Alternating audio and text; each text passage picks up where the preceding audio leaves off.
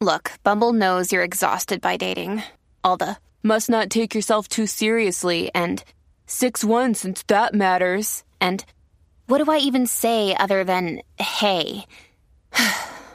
well, that's why they're introducing an all new Bumble with exciting features to make compatibility easier, starting the chat better, and dating safer.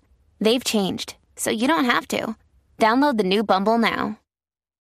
When you need mealtime inspiration, it's worth shopping Kroger, where you'll find over 30,000 mouthwatering choices that excite your inner foodie. And no matter what tasty choice you make, you'll enjoy our everyday low prices, plus extra ways to save, like digital coupons worth over $600 each week. You can also save up to $1 off per gallon at the pump with fuel points. More savings and more inspiring flavors make shopping Kroger worth it every time. Kroger, fresh for everyone. Fuel restrictions apply.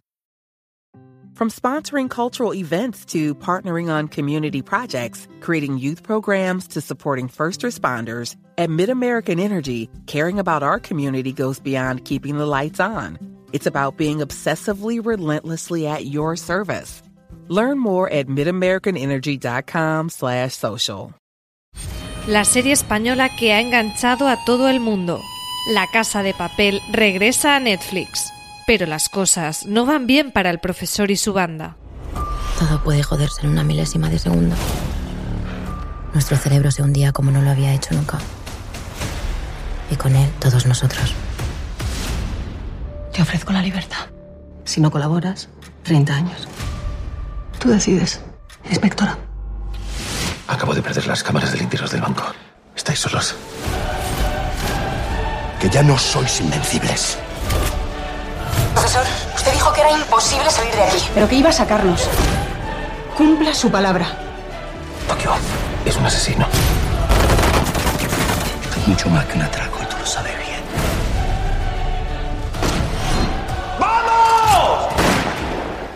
La espera ha terminado.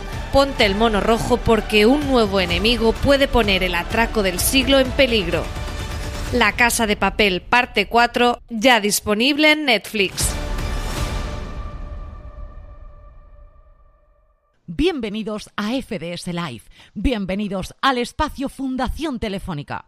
Bueno, en esta ocasión cada uno desde su casa, que estamos en cuarentena y hay que quedarse en casa.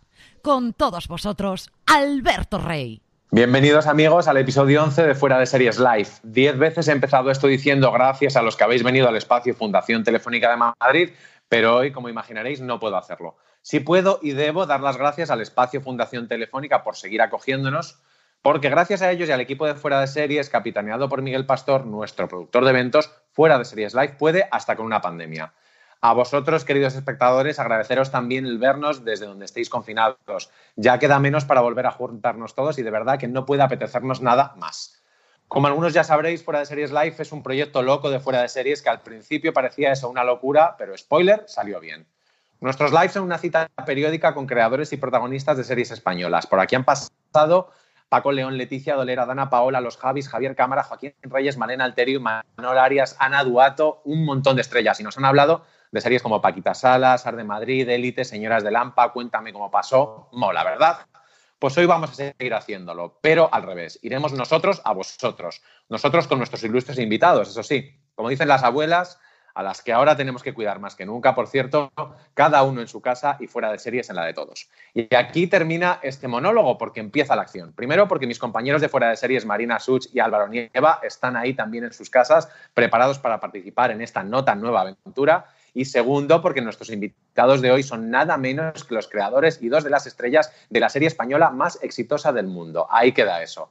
Así que todos a sus puestos. Bienvenidos, queridos amigos, al Fuera de Series número 11, La Casa de Papel. Y bienvenidos sus creadores, Alex Pina y Jesús Colmenar, productores de La Casa de Papel.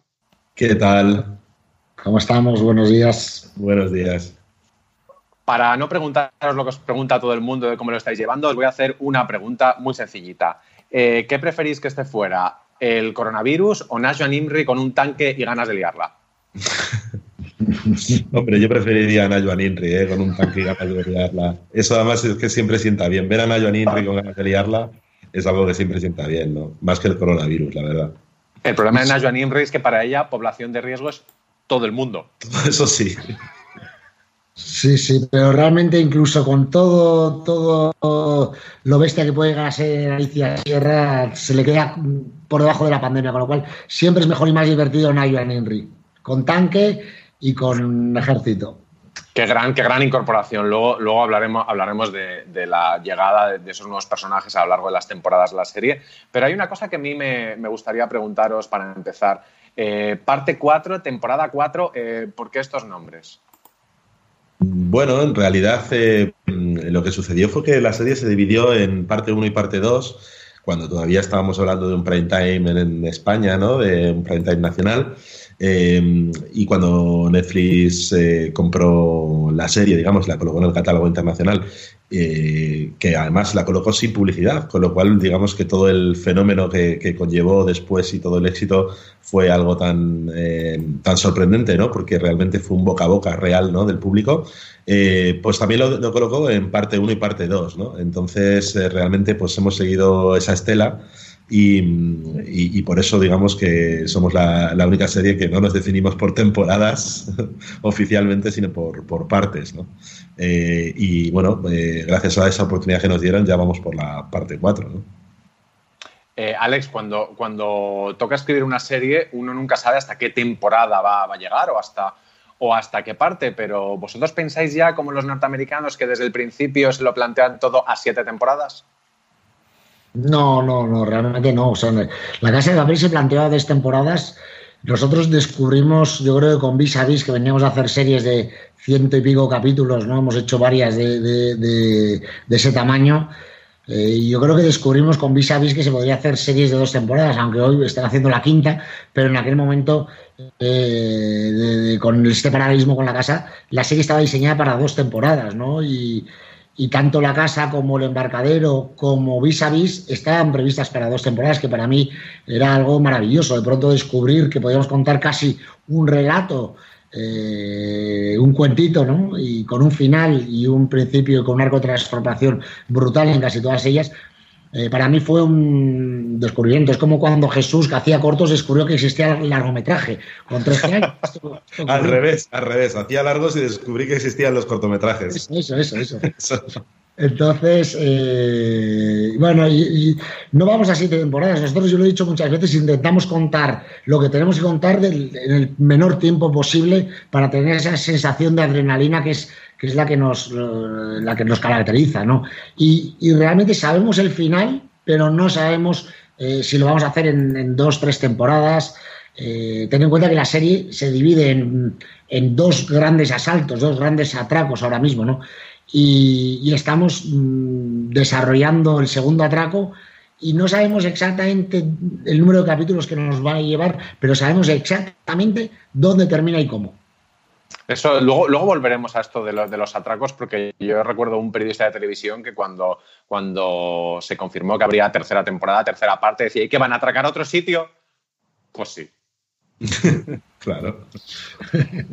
Otra, otra pregunta también, también muy interesante es que vamos a, vamos a hacer esta conversación sin spoilers, porque en el momento en el, que, en el que nuestros espectadores puedan ver esto, todavía no se puede ver la cuarta parte de la casa de papel, pero el 99,99% habrán visto la tercera completa. ¿Cómo se vuelve después de ese cliffhanger? Bueno, pues la verdad es que digamos que hemos colocado el mayor cliffhanger posible precisamente para dar un vuelco completo a, a la situación, ¿no? Y precisamente para dar un vuelco completo a la serie y que el espectador pueda encontrar algo que es completamente diferente realmente a la tercera temporada. Esta cuarta va a ser algo muy, muy, muy diferente. Eh, se han cambiado las tornas, tenemos al profesor en el momento más complejo emocionalmente de, su vida, ¿no? desde que hemos arrancado la casa de papel. Eh, el plan ha saltado por los aires, eh, se ha instaurado el caos y todos los personajes tienen que reencontrarse emocionalmente y intentar darle la vuelta a esa situación para, volver al carril, ¿no? Pero se les va a poner muy, muy, muy complicado, la verdad. Cuando escribís, eh, no sé, hay gente que lo hace, gente que no lo hace, pero que adapta mucho eh, la escritura a la acogida que están teniendo algunas tramas o algunos personajes. En este caso estamos hablando de Nairobi, de, Alba Flores, que nos acompañará, nos acompañará más tarde. Eh, es uno de los personajes más queridos de la serie, con lo cual que le pase eso que le pasa al final de la tercera temporada, sabes que para el espectador va a ser un shock. ¿Adaptasteis esto? O sea, al principio cuando estabais escribiendo la primera temporada, ¿creíais que ese sería el personaje con el que habría que hacer un super cliffhanger? Uno tiene la percepción siempre de cuáles son los personajes que están fuera, eh, que, que, lo sientes, ¿no? Yo creo que Nairobi eh, es yo creo que el fundamental para mucha gente eh, y en algunos países, yo creo Brasil, por ejemplo, es una locura, ¿no? El personaje eh, de Nairobi, quizás por lo que represente sociológicamente, ¿no? Pero mm, es verdad que nosotros intentamos, mm, con, con, el personaje de Nairobi, realmente lo metemos en una situación extrema también para dar paso a una cuarta temporada en la que todos los personajes los vamos a extremar. La serie es excesiva, siempre, yo lo he dicho, sí, hiperbolizada y excesiva. Y en esta cuarta temporada vamos a hacer una serie más extrema, con quizás el momento más traumático de, todos. ¿no? Yo creo que eh, hemos, hemos, llevado a que los personajes soporte de la serie se vean absolutamente desarbolados. ¿no? Tokio, eh, el profesor y Nairobi se van a ver en el peor momento posible y contra las cuerdas y en, en momentos extremos. ¿no? Y lo hemos hecho precisamente porque no hay nada mejor para el espectador que desarbolar a sus personajes, ¿no? Y para nosotros como escritores no hay nada mejor que pegarnos un tiro en el pie y poner en situaciones irreversibles a nuestros personajes más emblemáticos, ¿no? Eso es lo que hace que el espectador diga, pero ¿qué están haciendo estos tíos locos, no? A ver cómo salen de esta. Y genera y renueva la sensación del espectador por ver la serie. Si, si, si siente el espectador que tú eres conservador y que, y que tienes eh, eres un ángel de la guarda para los personajes emblemáticos, pierdes el crédito para el espectador. ¿Sabes? Tiene que sentir que, realmente eres coherente con la situación en la que te estás enfrentando narrativamente, que es estar en un atraco, los puedes matar, los pueden herir. Y ahora, eh, si trasladas esta coherencia a la narración, te das cuenta que lo estamos haciendo. Hoy en día, eh, la inspectora Murillo, o Lisboa, porque ya no es la inspectora Murillo, está fuera de juego. El, profesor está prácticamente fuera de juego. Nairobi está fuera de juego y lo que van a ver en la, en la cuarta temporada es como muchos están fuera de juego. Esto hace que renueve realmente la adrenalina para el espectador y, sienta que, no nos andamos con, con, ambajes, vamos en serio. Y a la vez, esto, esto de los personajes, de desarrollar personajes, es, es, lo siguiente que os iba a preguntar, porque habéis conseguido que llevemos tres temporadas y el profesor siga siendo un enigma. Sí, la verdad que fue uno de los, de los, principales trabajos, además también con Álvaro Muerte, ¿no? Conseguir esa, personalidad tan fascinante que tiene eh, y tan complicado de, lograr, ¿no? Y es que pueda ser cercano al espectador, que el espectador lo quiera, que el espectador lo sienta cercano, que el espectador eh, se sienta identificado con él y con todas sus emociones y sus eh, sentimientos, y sin embargo no termina nunca de saber exactamente qué es lo que está pensando, qué es lo que está sintiendo, o sea, cuáles, cuáles son los siguientes pasos que va a dar, ¿no? Siempre hay algo críptico en él que, es lo que lo convierte en un personaje fascinante, ¿no? Y fue una cosa que, trabajamos mucho con, Álvaro para lograrlo, eh, como, como, creadores, Alex, eh, sois conscientes de que muchas veces en las series pasa lo que ha pasado con la Casa de Papel, que es que empiezas escribiendo para actores y en un momento dado tienes que escribir para estrellas. ¿Hay diferencia? Bueno, sí, eh, yo creo que siempre que, se hace una serie, eh, el, actor eh, va evolucionando y va cambiando porque lógicamente se produce, es una esquizofrenia para un actor siempre, ¿no? Con el éxito quizás se multiplique, pero realmente siempre el actor inicia un trabajo con un guion que le es ajeno y que le va comiendo, es decir, se va produciendo una simbiosis brutal en el que empieza a compartir su cuerpo y su mente con un personaje de ficción, eh, al que le aporta cosas y que el personaje que está escrito en un guion o el guionista también le aporta cosas. Y eso es una cosa demencial desde el punto de vista de la, de la psiquiatría, yo creo, ¿no? O sea que, esto ocurre siempre, ¿no? El éxito, eh, eh, quizás el, éxito nos pone en situación de vértigo a todos, y yo creo al actor también, ¿no? Y, siempre ha sido así.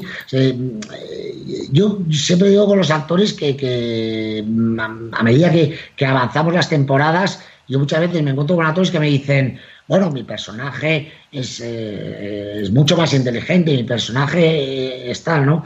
Y es porque, lógicamente, la, la interiorización que hacen de su personaje eh, se separa del origen de cómo estaba escrito produce una simbiosis y van por ese camino. ¿no? El éxito hace todo mucho más difícil. ¿no? en el caso de La Casa de Papel es complicada porque es una serie coral en donde además estamos, ellos están sometidos a una brutal eh, fama. La gente se va a cenar en, en Austria y les entran. Es decir, me contaba hace poco eh, eh, Pedro Alonso Berlín, el, personaje de Berlín, que se sentó a cenar en un restaurante, creo que era en Austria, en no sé qué sitio rarísimo, o Luxemburgo, no me acuerdo, y no, no, no, pudo probar bocado porque constantemente se estaba haciendo fotos. Claro, esto te, te, revienta la cabeza, ¿no? Estar, estar en Austria y que la gente venga a un actor español. Eh, entonces, todo eso complica las cosas, ¿no? Yo creo que la ruptura del anonimato, el, que vayas avanzando, la sensación de que, de, que, de que pones tu cuerpo, pero claro, también tu mente y tu aportación a un personaje que está escrito. Todo es muy complicado, siempre es muy complicado y con la fama eh, se complican las cosas. Pero hasta ahora lo estamos llevando bastante bien, la verdad. La verdad es que para lo que es la serie, creo que lo estamos llevando bien. Y, además os podéis permitir cosas como ese comienzo que todos recordaremos de, la segunda, todos recordarán de la tercera parte con Nairobi y Helsinki, con esos looks imposibles en el coche, que, cuyo único cometido en aquella secuencia era molar, básicamente, ser sus personajes y molar todo. Eso es una suerte también, ¿no? Efectivamente. Sí, o sea, eh, eh, eso también es una característica de la serie, ¿no? Construir personajes que sean muy, muy, muy cercanos y que a la vez sean también iconográficos, que molen, que tengan esa, capacidad de ser héroes de, película de acción y a la vez eh, alguien muy cercano casi de tu familia con quien te puedes ir a tomar una, copa, ¿no? Es, es esa, dualidad que tenemos en la serie, ¿no? De, como de estar en el global show casi casi, digamos, norteamericano, con el perfil norteamericano en cuanto a que estamos haciendo una haste movie de acción, ¿no? Y por otro lado, el carácter latino y súper eh, español, ¿no? Que, nos hace a los personajes tan, tan cercanos y tan nuestros, ¿no? Y además hay que compatibilizar, esta serie tiene que compatibilizar, quemar trama, que pasen muchas cosas con desarrollar los personajes, porque ya son muchos episodios y no pueden ser monigotes y si lo van a ser, tienen que ser una especie de monigote críptico, que es lo que es el, profesor. ¿Cómo compatibilizáis esas cosas a la hora de escribir la trama y los personajes? Bueno, yo creo que se ve clarísimo en esta cuarta temporada, ¿no? Nosotros teníamos un vértigo brutal cuando arrancamos la tercera eh, y la sensación, esa sensación de vértigo por no defraudar a gente que se estaba tatuando en los brazos a Tokio, ¿no? Y yo creo que eso es, para tener respeto a esa gente, ¿no? O que llevaban ahora al, campo de fútbol de Arabia Saudí una bandera de 120 metros, ¿no? O sea que realmente teníamos pánico y, tuvimos una sensación a tercera eh, de horror al espacio vacío y quemamos hitos, como tú dices, quemamos trama sin parar. Eh, y yo creo que en esta cuarta temporada hemos eh, hemos tenido la posibilidad de modular un poquito más la, la cadencia de la serie para precisamente contar cosas que pertenecían a la psicología y al alma de los personajes, ¿no? Y al diseño de esos personajes que en el fondo es a lo que, a lo que son adictos los espectadores, porque aunque parezca que, son adictos a la trama, en realidad son adictos a lo que la respuesta de, que de los personajes a esa trama, ¿no? Con lo cual eh, teníamos que parar un poco el ritmo vertiginoso y la adrenalina para poder contar algunas cosas de los personajes y que mientras lo estábamos contando no se dieran cuenta de que estábamos subiendo en la montaña, en una montaña rusa, eh, para hacer una bajada de tres capítulos brutal, que es lo que ocurre en esa tercera temporada, en donde no se van a dar cuenta, pero vamos a llevarlos al límite y vamos a tener que, decía ayer, desfibrilarlos en el salón ¿no? de casa porque, porque vamos a llevar al momento más... Eh, heavy, salvaje de, esa temporada. Más excesivos, somos excesivos siempre, somos extremos. Entonces, eh, hemos conseguido modular esa especie de estamos contando emociones, emociones, emociones y toma bomba de 6 megatones porque eh, te va a pillar desprevenido, ¿no? Y, y, la serie trata de eso, precisamente, de combinar la acción con la psicología de los personajes. Y en la cuarta se ve claramente. Hablando de tatuajes, yo conozco uno que se está planteando tatuarse lo que lleva eh, el actor que interpreta Helsinki, Darko, en el abdomen. Miradlo en su Instagram. Eh, no, soy yo. El oso. sí, Ya veremos, miradlo porque es una cosa realmente espectacular. Así que vamos a hablar también de, otras cosas espectaculares como es el, rodaje, la producción. Eh, según avanzan las temporadas, la sensación que tiene el espectador o que tengo yo es que es cada vez más complicado, más grande, más sofisticado, más caro. ¿Esto es verdad o es lo que yo veo? Sí, eh, hombre, desde que a partir de la tercera temporada de, la aparición de Netflix en nuestras vidas, pues de alguna forma se nos permitió eh, soñar, ¿no? Eh, más, más grande, ¿no? Eh, de repente era como de vamos a, escribir lo que se nos ocurra por primera vez, ¿no? Cosas, ideas que no habíamos podido hacer o que no habíamos podido ejecutar por cierto pudor en la producción, las, las recuperamos, ¿no? Como por ejemplo el plan Chernobyl, ¿no? ese momento de, las, de los cepelines por la ciudad tirando millones y millones de, euros, ¿no? Y generando el caos absoluto en la ciudad, que es una secuencia que podrías sacar de Independence Day, ¿no? O algo así y, nos, y, nos, pusimos las pilas y nos pusimos a hacerlo, ¿no?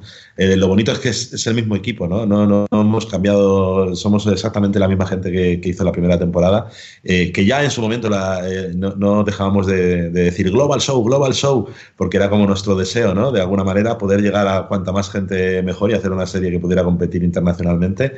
Expliquemos un momento esto, de, esto de, Global Show porque es interesante. Es una serie que, que gusta en todo el mundo mi teoría es porque podría pasar en todo el mundo y todo el mundo se siente, si no identificado, sí que conectado con, con ese lugar que es, que es Madrid, pero podría ser Londres o podría ser París la verdad que el, porqué de todo este éxito es, es, eh, algo que, todavía estamos intentando comprender y analizar, ¿no? O sea, no, no es algo que podamos, que podamos afirmar, eh, el éxito es por esto, por esto y por esto, ¿no?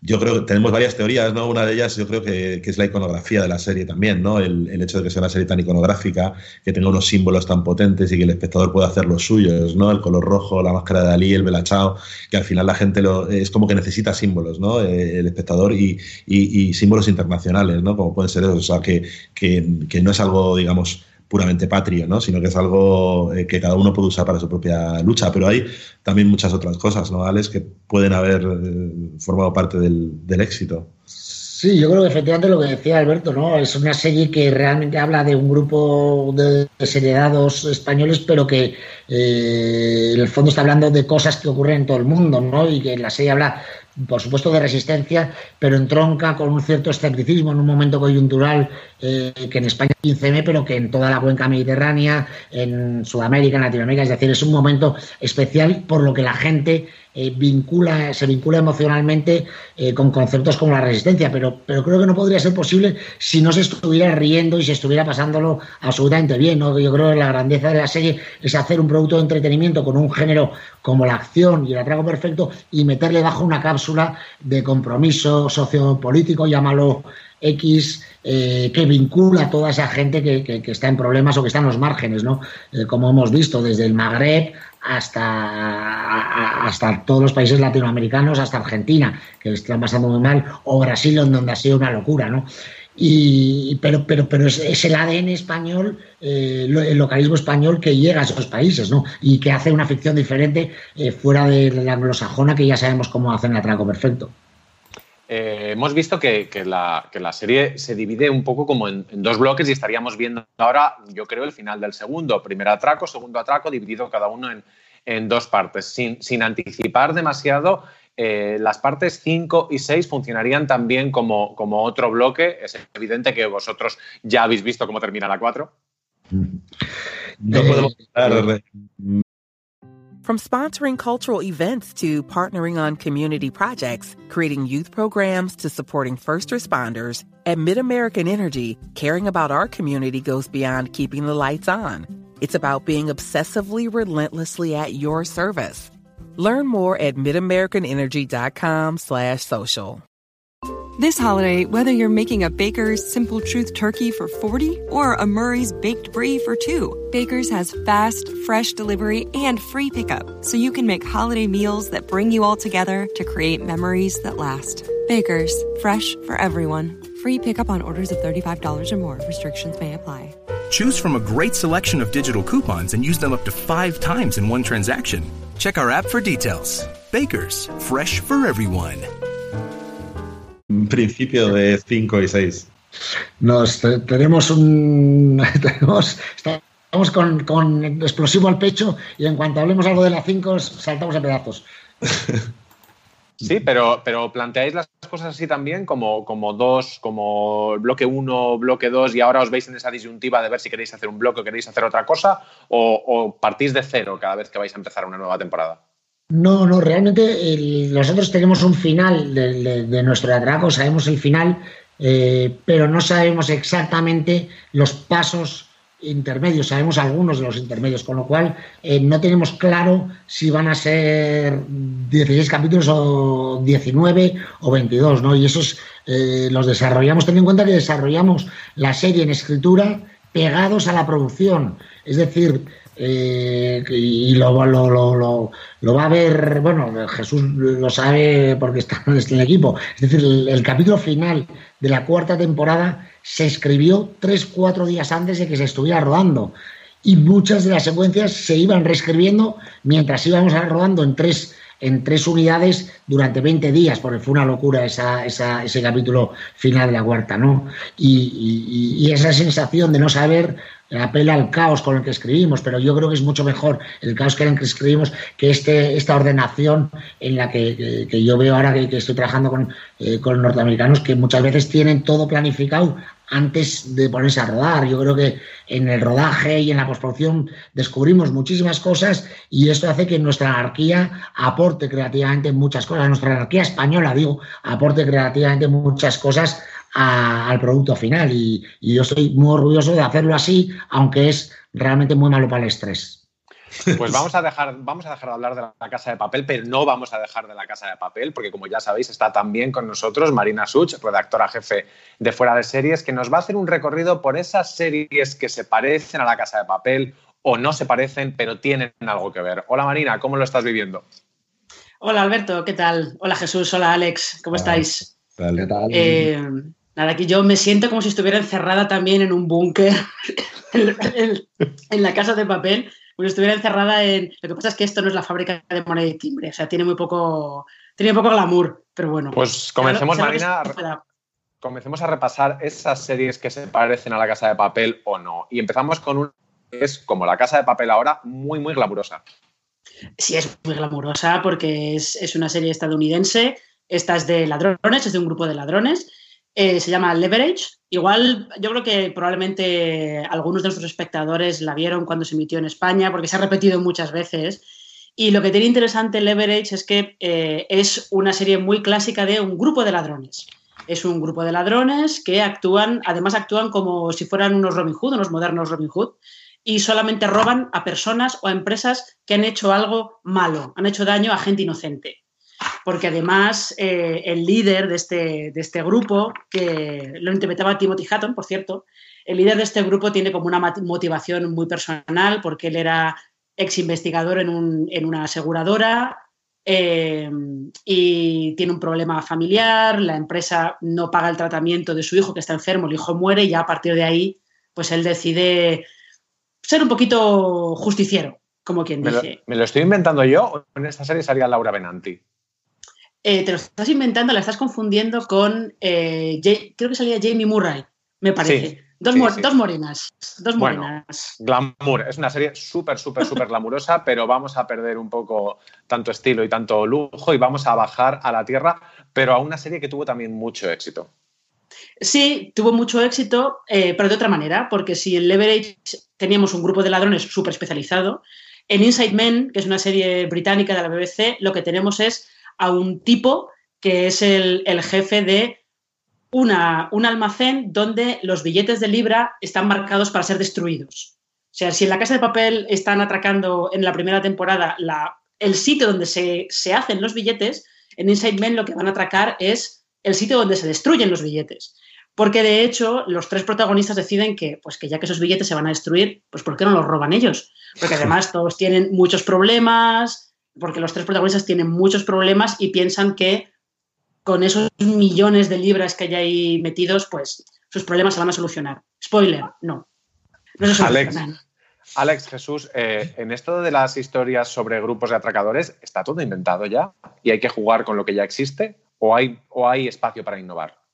yo creo que siempre hay espacio para innovar. Lo que pasa es que eh, tienes que partir de la base de que se ha hecho muchísimo, ¿no? Se ha hecho muchísimo, muchísimo. Es muy difícil tener ideas que sean absolutamente nuevas, pero bueno, claro, nosotros no paramos de, intentarlo, ¿no? Siempre vamos a, siempre decimos nosotros lo mismo, ¿no? Si ya lo has visto, no lo hagas, ¿no? Es como cuando te llega un guion, esto ya lo vi o ya me suena, me parecía haberlo visto en una película, en una serie, entonces no lo hagamos, ¿no? Siempre es un poco nuestro, nuestro mantra, ¿no? Bueno, pero siempre puedes pensar, lo he visto en otra serie, pero no lo hacían Darko, y Alba o no lo hacían, no lo hacía Úrsula. Quiero decir, tienes también lo que tienes. También. Vamos a. El caso es que sean, sean parecidas o tengan elementos comunes, las series sobre, sobre atracos y sobre atracadores y sobre Robin Hood suelen tener mucho, mucho éxito. Vamos con otra que es de bastantes años antes, porque hace ya mucho que se hacen este tipo de series y que tuvo también mucho éxito. Marina, ¿cuál es? Sí, esta es otra serie británica que se llama Hustle. Eh, y en este caso lo que tenemos es un grupo de timadores. Es un grupo de timadores, están especializados además en estafas de muy larga duración, en las que se tienen que infiltrar en el entorno de, las personas o de las empresas a las que van a, las que van a timar.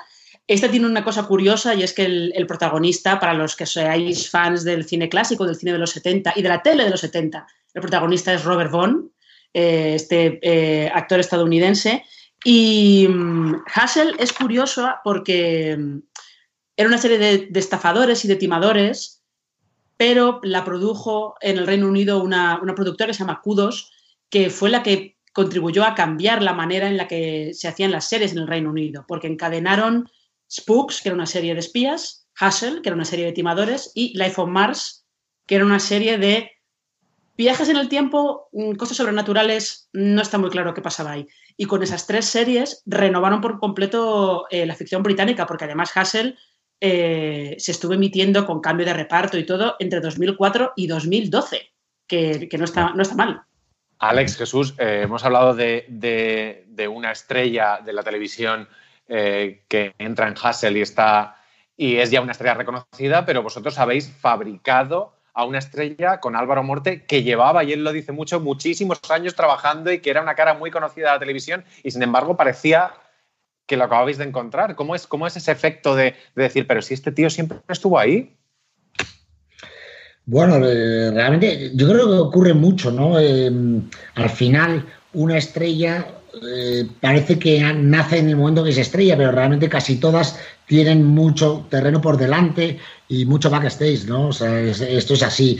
Y yo creo que, se produce una conexión. En el caso de Álvaro, la verdad que yo tengo que defender. Eh, eh, hicimos muchas pruebas de casting y concretamente a Álvaro se le hicieron, yo creo, un mes y medio, ¿no? Jesús está ahí que lo llevamos a nuestro estudio en Colmenar y estuvimos trabajando con él, yo creo, un mes y medio con, con Mira Muedo en la foto para sacarle y exprimirlo todo, ¿no? Yo creo que ese señor no durmió durante, durante 45 días, pero mm, realmente... le salió a cuenta, le salió a cuenta. sí, sí.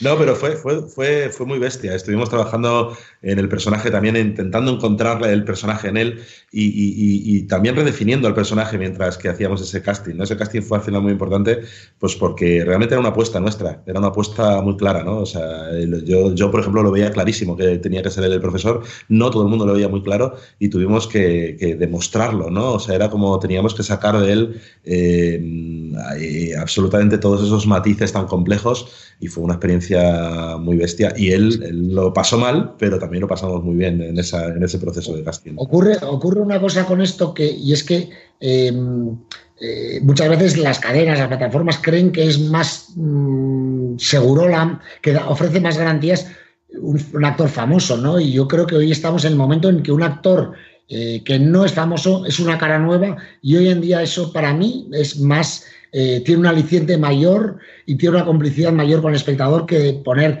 a una cara archiconocida, ¿no? Y siempre apostamos por eso, en muchas series de las series, un poco en contra, parecía kamikaze, pero, pero hoy en día eh, empieza a darse cuenta la gente de que es mejor que le presentes a alguien en sociedad, a alguien que no conocía, que no a alguien que ya conocía.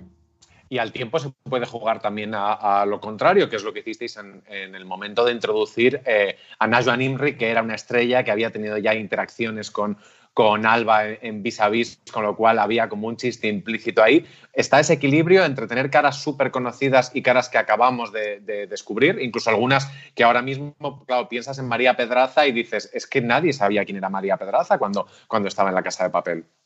Yo creo que nosotros siempre que nos enfrentamos a un reparto, a un casting, eh, siempre partimos de la base de que tenemos que encontrar al mejor actor posible, mejor actriz posible para interpretar a este personaje. O sea, no partimos nunca, digamos, de un Star System, ni buscamos hacer la foto de grupo perfecta para, para, vender la serie o para que la serie se venda mejor, sino que verdaderamente vamos buscando al mejor actor, mejor actriz para interpretar ese personaje. O sea, cuando en la primera temporada contratamos a Paco Tous, no fue porque fuese Paco Tous, sino porque verdaderamente era el mejor actor posible para interpretar a Moscú, ¿no? Y de la misma forma con todos los demás personajes. Sí que de vez en cuando eh, al final tienes también unas afecciones a lo largo de tu carrera, ¿no? Y unos actores o actrices fetiche con los que siempre estás queriendo trabajar, ¿no? Queriendo volver a trabajar, como es el caso de, de Nayua, a la que ya conocemos perfectamente, sabemos lo que nos puede dar, ya hemos hecho con ella el personaje de Zulema, eh, ya, ya sabemos que puede convertir un personaje villano en, en algo absolutamente fascinante y, por lo tanto estábamos deseando trabajar con Nayua Linrey. From sponsoring cultural events to partnering on community projects, creating youth programs to supporting first responders, at MidAmerican Energy, caring about our community goes beyond keeping the lights on. It's about being obsessively relentlessly at your service. Learn more at midamericanenergy.com slash social. This holiday, whether you're making a Baker's Simple Truth turkey for 40 or a Murray's Baked Brie for 2, Baker's has fast, fresh delivery and free pickup, so you can make holiday meals that bring you all together to create memories that last. Baker's, fresh for everyone. Free pickup on orders of $35 or more. Restrictions may apply. Choose from a great selection of digital coupons and use them up to five times in one transaction. Check our app for details. Baker's, fresh for everyone.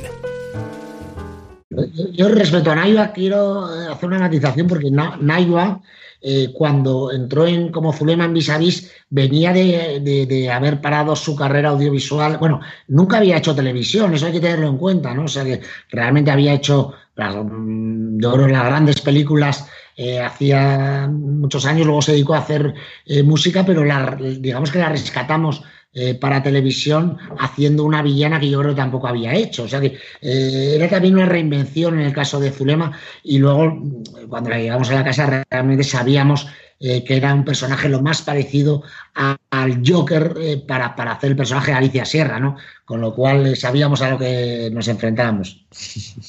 Y luego tienes otros, otros actores que, que son muy característicos de, de, de, la Casa de Papel como, como Rodrigo Serna o Darko Peric, con esos físicos que parece que les van a imposibilitar hacer cualquier otra cosa y sin embargo dices, joder, son súper, súper versátiles.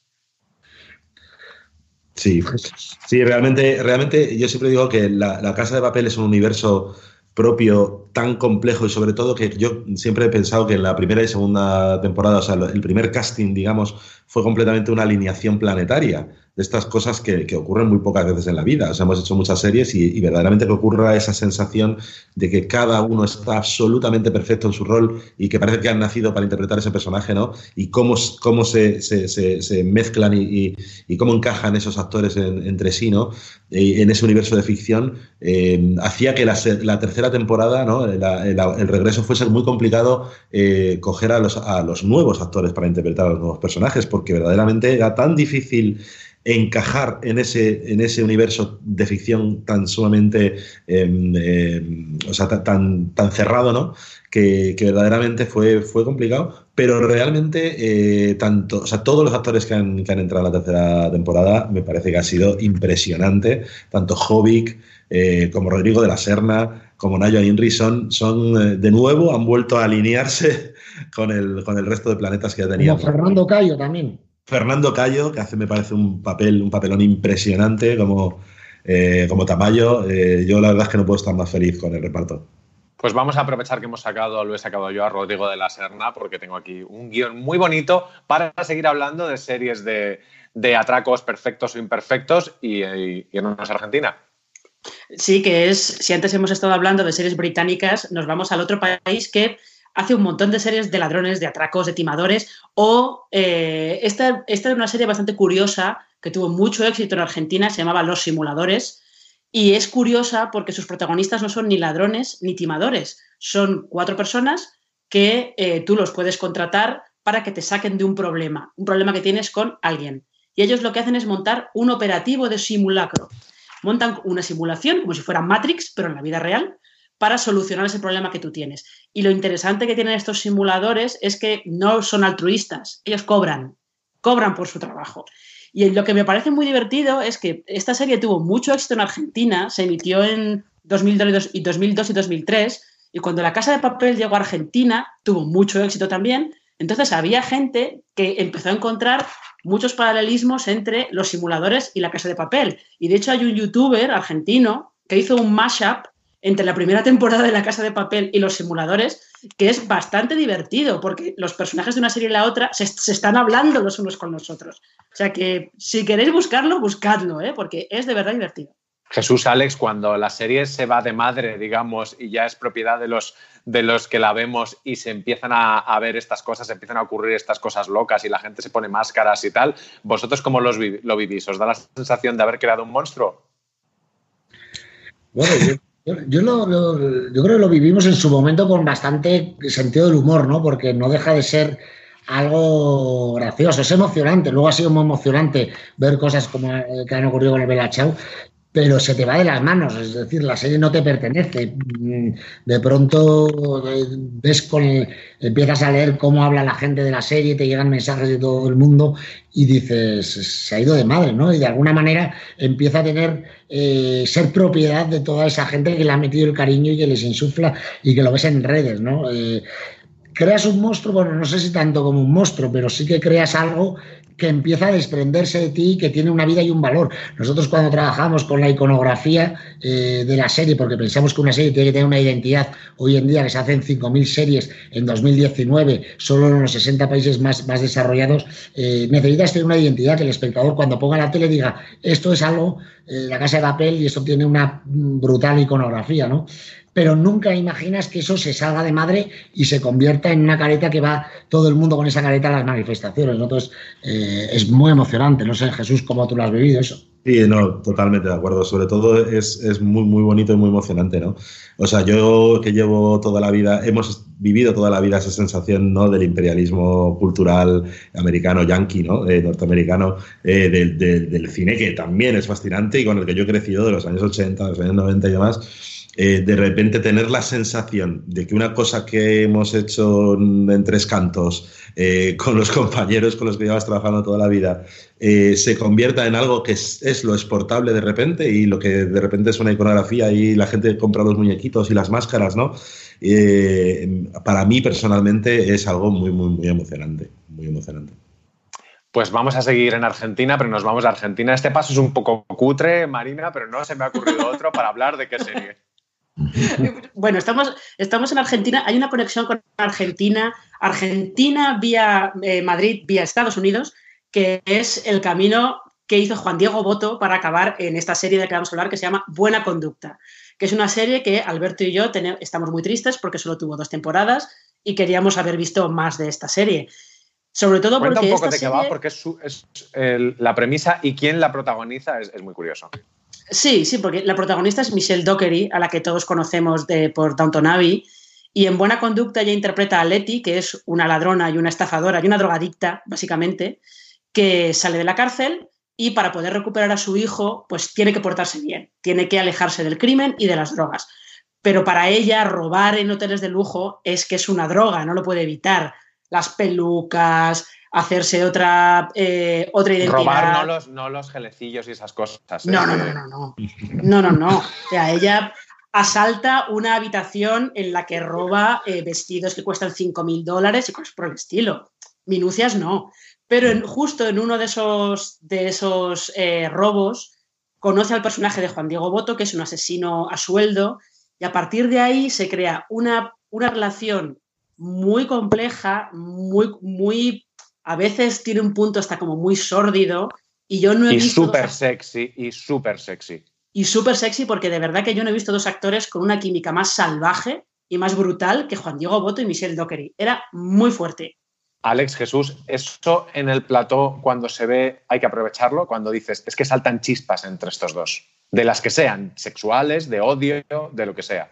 Por supuesto, por supuesto. De hecho, de hecho, a lo que se refería Alex también, ¿no? Con lo de la escritura pegada pegada al rodaje, ¿no? Yo creo que eso es una de las cosas que hacemos siempre.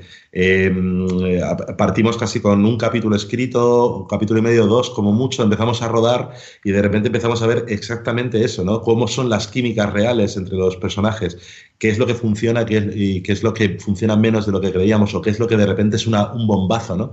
Y, los qué os sorprendió? Eh, ¿Dónde visteis un bombazo? ¿Qué dijisteis? Esto no lo esperábamos y esto es la bomba. Bueno, yo creo que, por ejemplo, eh, el, profesor y, Raquel en la primera temporada, ¿no? Fue, fue, un, claramente una, química y una, eh, una capacidad para, estar tanto en, todos los géneros que estaban tratando, ¿no? Desde la comedia romántica a de repente el thriller absoluto, o sea, eh, se podía mover en todos los niveles y se convirtió en un pilar, ¿no? De alguna manera de, la serie, esa relación. No sé, Alex, ¿qué, qué opinas? Se ven muchísimas cosas que no esperabas o con las que no contabas, ¿no? Yo creo que la capacidad eh, de hacerse odiar de Arturito con una capacidad de comedia negra, esa no, lo habíamos visto. Nuestro personaje era muchísimo más gris. Arturito le dio una dimensión estratosférica. Eh, salía, había un, un, test que hizo Netflix muy bueno en el que decía eh, que la gente le encantaba odiar a Arturito, que, que era catártico odiarle que le, gustaba ¿no? ese personaje. Eso surgió luego, ¿no? Yo creo, eh, últimamente, por ejemplo, la ternura de Bogotá, la capacidad que tiene el personaje eh, para generar ternura, para, generar empatía, tampoco contábamos con ello, ¿no? Muchas cosas surgen en, todo esto, ¿no? Y, la relación entre, entre Denver y la que Mónica Gazambide eh, la íbamos midiendo, la íbamos modulando, no esperábamos muchas de las cosas que van ocurriendo, ¿no? Entonces, si consigues convencer a la cadena de que no hay que escribir todos los capítulos y rodarlos después de escritos, eh, consigues ir cambiando el diseño de los personajes porque vas viendo cosas en postproducción eh, que te dan los actores ¿no? o que te da el personaje. Eh, ocurren muchas cosas de, este tipo, la verdad. aprovechar este tipo de, personajes con estos actores que se han convertido en estrellas y en iconos. la tentación de hacer series spin-off, de hacer una serie para, uno específico, ¿está ahí o la descartáis siempre? Bueno, yo creo que todos los, todos los personajes de la Casa de Papel podrían tener un spin-off, ¿no? O sea, creo que son lo suficiente, tienen la suficiente potencia ¿no? y, capacidad para, protagonizar su propia serie, ¿no? Y sí, claro que es una tentación, ¿no? Lo hemos hablado, lo hemos hablado. Pero ¿Y cómo os gustaría que fuera? ¿Lo que pasó después o lo que pasó antes? A mí me gustaría mucho saber lo que pasó antes de Nairobi. ¿Cómo ha llegado ahí? Es que realmente la serie nuestras eh, siempre eh, hay una oscilación de tiempo brutal, es decir, están construidas en capas de tiempo en donde lo mismo van hacia adelante que hacia atrás, ¿no? Con lo cual eh, podríamos irnos muy atrás, pero también estaríamos mm, delante y en el presente, o sea que siempre vamos y venimos con todo esto.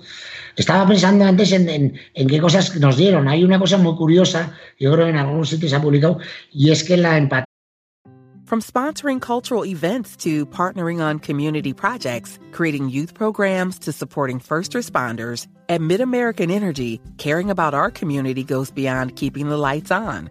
It's about being obsessively relentlessly at your service.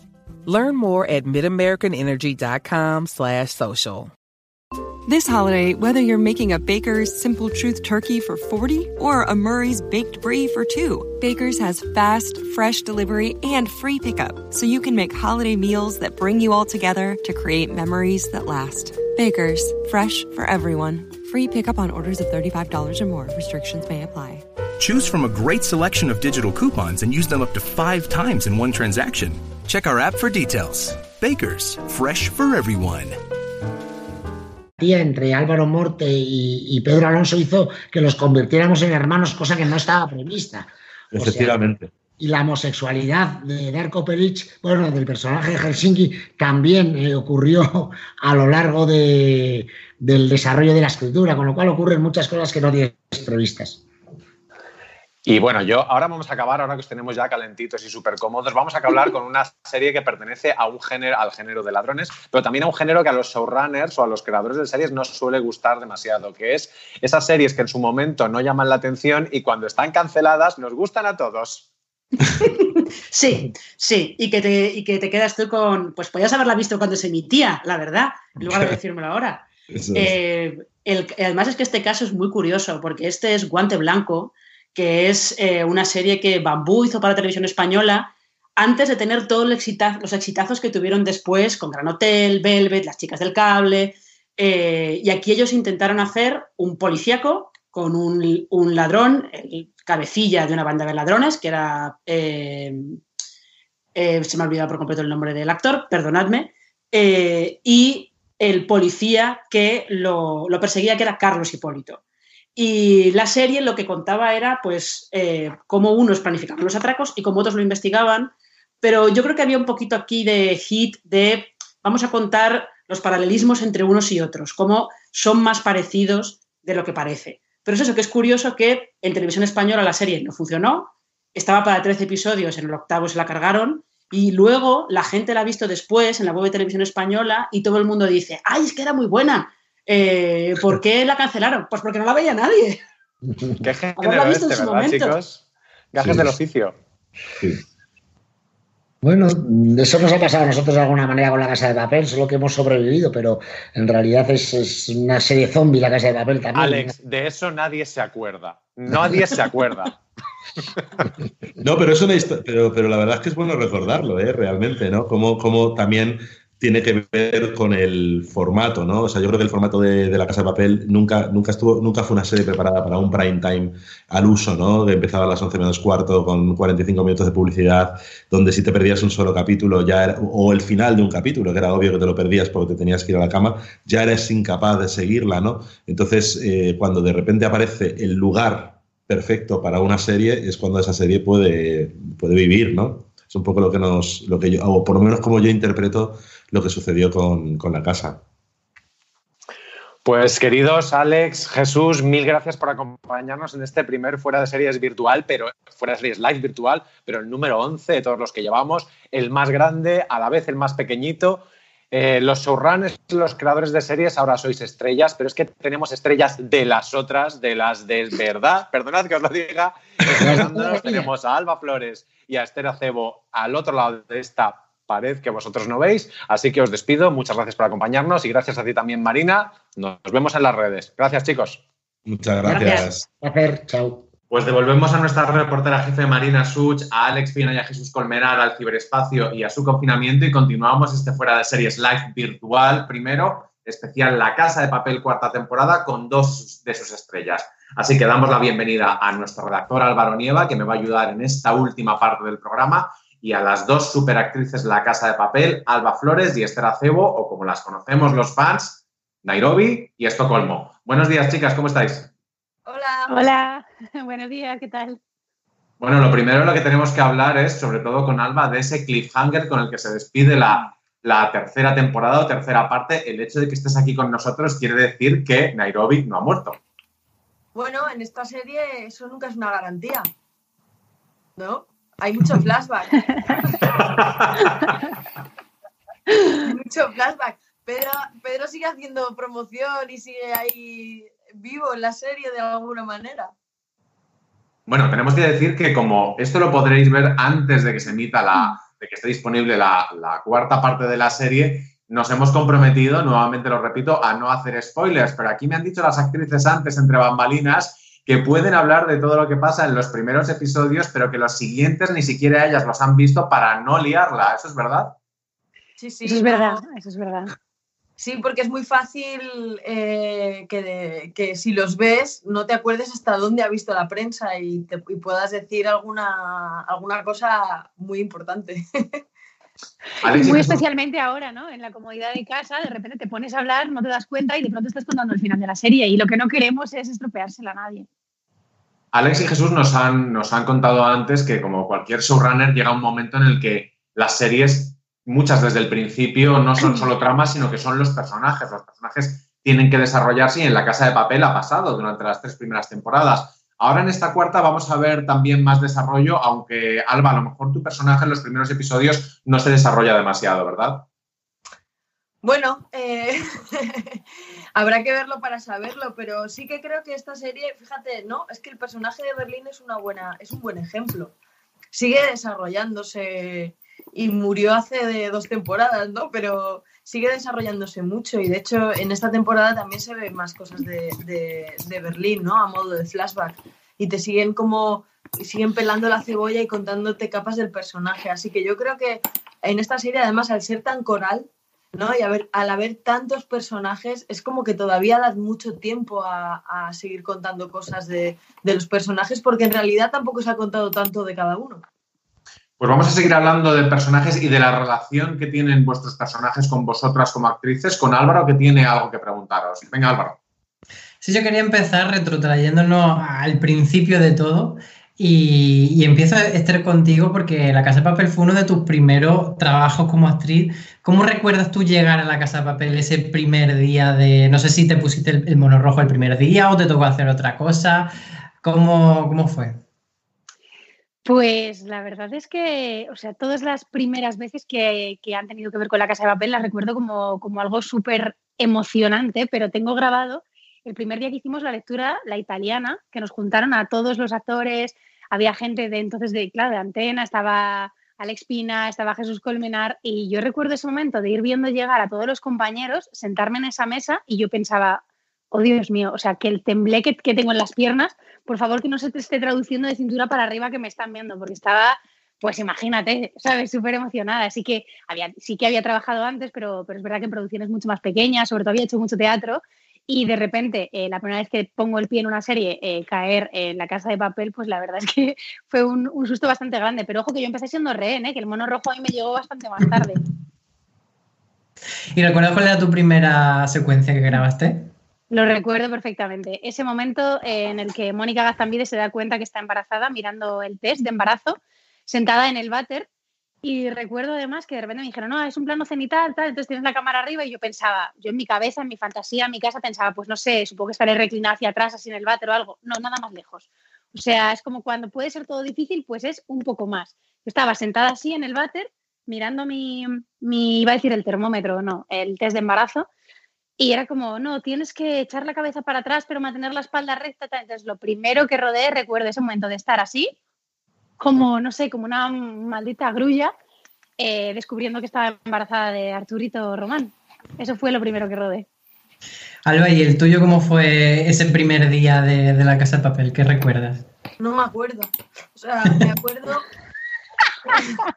no me acuerdo me viene como, igual, igual me estoy inventando este recuerdo, ¿vale? Pero me viene que yo creo que de las primeras cosas que rodamos la banda fue, eh, fue la llegada andando así a cámara un poco más lenta en la, en la casa de Toledo.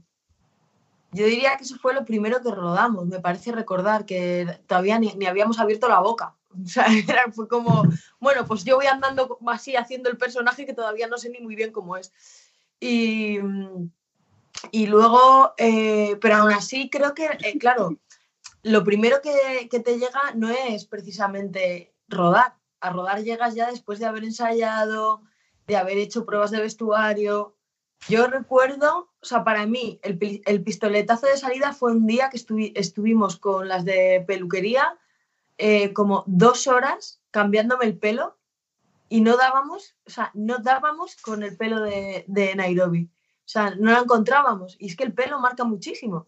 Y, no, y hay, debe haber una cantidad de fotos por ahí eh, como con, el, con el pelo liso, el pelo no sé qué, no sé cuántos. Oye, y si te hacemos un flequillo así, oye, y si, o sea, de mil maneras. Y al final por ahí está la foto cuando ya me lo pusieron todo liso para atrás y dijeron, eso va a ser. Vale, necesito añadir una cosa a esto, Alba. Eh, es que tú, o sea, tú tuviste una prueba de vestuario, o sea, de, pelo de dos horas. Eh, mi personaje en principio tenía el pelo liso. Mi prueba de maquipelu duró como ocho horas. Pobre Arancha, nuestra compañera de pelos, eh, de repente me acuerdo que llegó Jesús y dijo, sí, sí, alísate el pelo. Me alisó el pelo, esto me es costoso, y después de alisarlo me vieron y era como, es, como, está, está rara, no, no funciona, no, no funciona. Nada, mojárselo y que se le rice otra vez tal, me secaron el pelo, claro, el rizo ya no se queda igual, se queda bueno, pues así como de aquella manera. Y de repente llegó Alex y dijo, es que ella hizo la primera prueba con el pelo liso y me gustaba mucho. Y me lo volvieron a alisar. Y volvió a no convencerles y me lo volvieron a mojar para que se rizara. Y era como, oh, Dios mío, esto es como una pesadilla hecha realidad. Cierto, esa prueba fue potente, sí, desde luego. Es que como dice, como dice Phoebe Waller-Bridge en, en Fleabag, el pelo, el pelo lo es todo. Es curioso como estas cosas que contáis de la, de la primera temporada de la llegada a la casa de papel, entonces no significaban nada y ahora esa galería de todos los pelos que pudo tener Nairobi vale muchísimo dinero, ¿no? Os lo aseguro. Eh, ¿Cómo habéis notado vosotras a lo largo de estas temporadas, de estos rodajes, que la serie se hacía más grande? ¿Eso en el rodaje se nota? ¿En el tamaño? ¿En, la, en, la, en el tiempo que se dedica al rodaje? ¿En lo que os pagan? Hombre, en todo un poco. en todo un poco. Eh, desde luego, lo primero que lo pudimos notar es abrir el guion y decir, ah, que estamos todos en Tailandia, pero esto será Tailandia o será Canarias. ¿Sabes? Y, hostia, era Tailandia. Era... Y nos llevaron a, a, muchos de nosotros a Tailandia, ¿no? Y, como que se viajó. viajar para una serie, viajar para rodar una serie y rodar en otro país haciendo una serie eh, española, creo que, vamos, no sé si es la primera vez. O sea, creo que poquísima gente puede decir eso. Esther, eh, no sé si te lo han contado, pero por si acaso te lo cuento yo. Imagino que ya te lo han dicho a estas alturas. El resto de las series no son iguales. A lo mejor en la próxima no te vas a Tailandia. ¿No? Pues qué bajón, me, dejas hecha polvo, la verdad. Yo pensaba que, que, en todas iba a ser así, que nos juntaban a todos en el aeropuerto como un campamento de verano, Luego, por ejemplo, yo recuerdo que, que, Alba no estaba cuando viajamos desde Madrid y recuerdo ese momento en el hotel, creo que era el segundo hotel en el que estábamos nosotros, que ya habíamos viajado por dentro, ese momento de asomarme así por la terracita de mi habitación en Tailandia y ver a Alba tomando el sol tirada en una tumbona al lado de Darko, yo decía, esto es de broma, totalmente.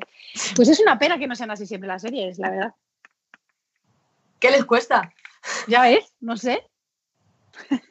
Porque la serie no empezó siendo, bueno, tuvo su éxito en Antena 3, pero no, llegó a ser este boom. De hecho, eh, las dos primeras temporadas que componen un único bloque se cerraron y la, Casa de Papel se cerró y todos esperábamos que no iba a haber más la Casa de Papel. ¿Cómo fue para vosotras ese momento de decir, bueno, a buscar otro proyecto, a seguir con nuestra vida?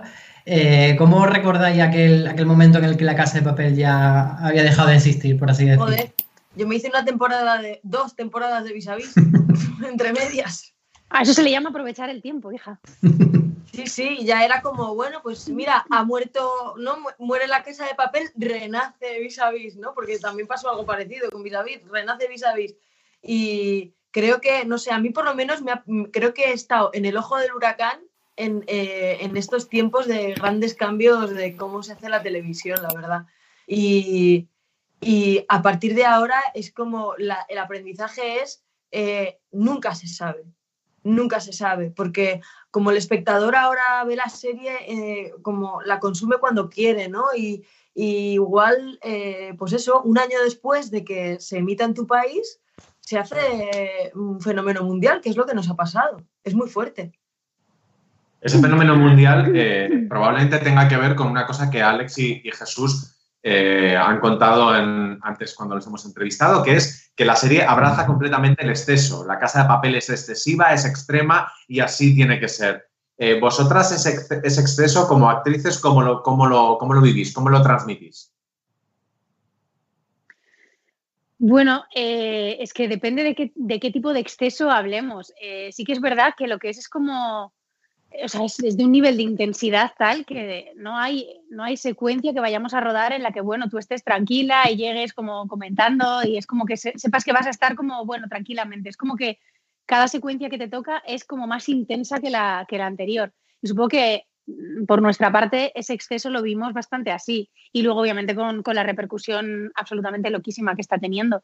Pero más allá, de eso, eh, afortunadamente se encargan de poner ese exceso eh, los del equipo de guion y, todo el, y todo el equipo que está alrededor. No sé, yo el exceso lo viviría, o sea, lo vivo un poco por ahí, básicamente, con, la, intensidad.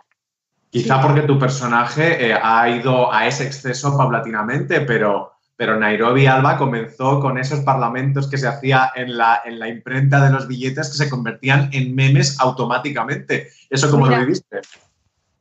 Bueno, eso es que se convirtieron en memes mucho después. Quiero decir que tú no lo haces y dices, ah, esto es un meme. ¿Sabes? bueno, alguna vez ahora ya sí. Alguna vez ahora ya todo pasado, ¿no? En la cuarta temporada ya sí que es como, esto va para meme. Pero, pero en aquel momento no. estábamos ahí, yo dándolo todo porque es verdad que te demandan, eh, estos directores mm, te demandan mucha intensidad y a mí me han demandado muchísima intensidad. Yo recuerdo que en la tercera temporada, cuando leo, ¿no?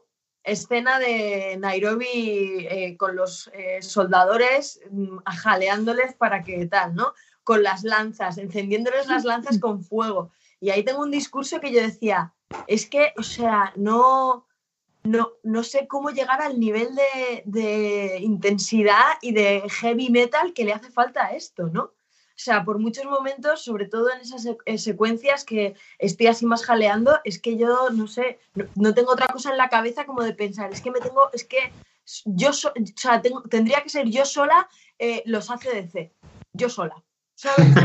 Y, y, poner a todo el mundo en pie, ¿sabes? Y ¡guau!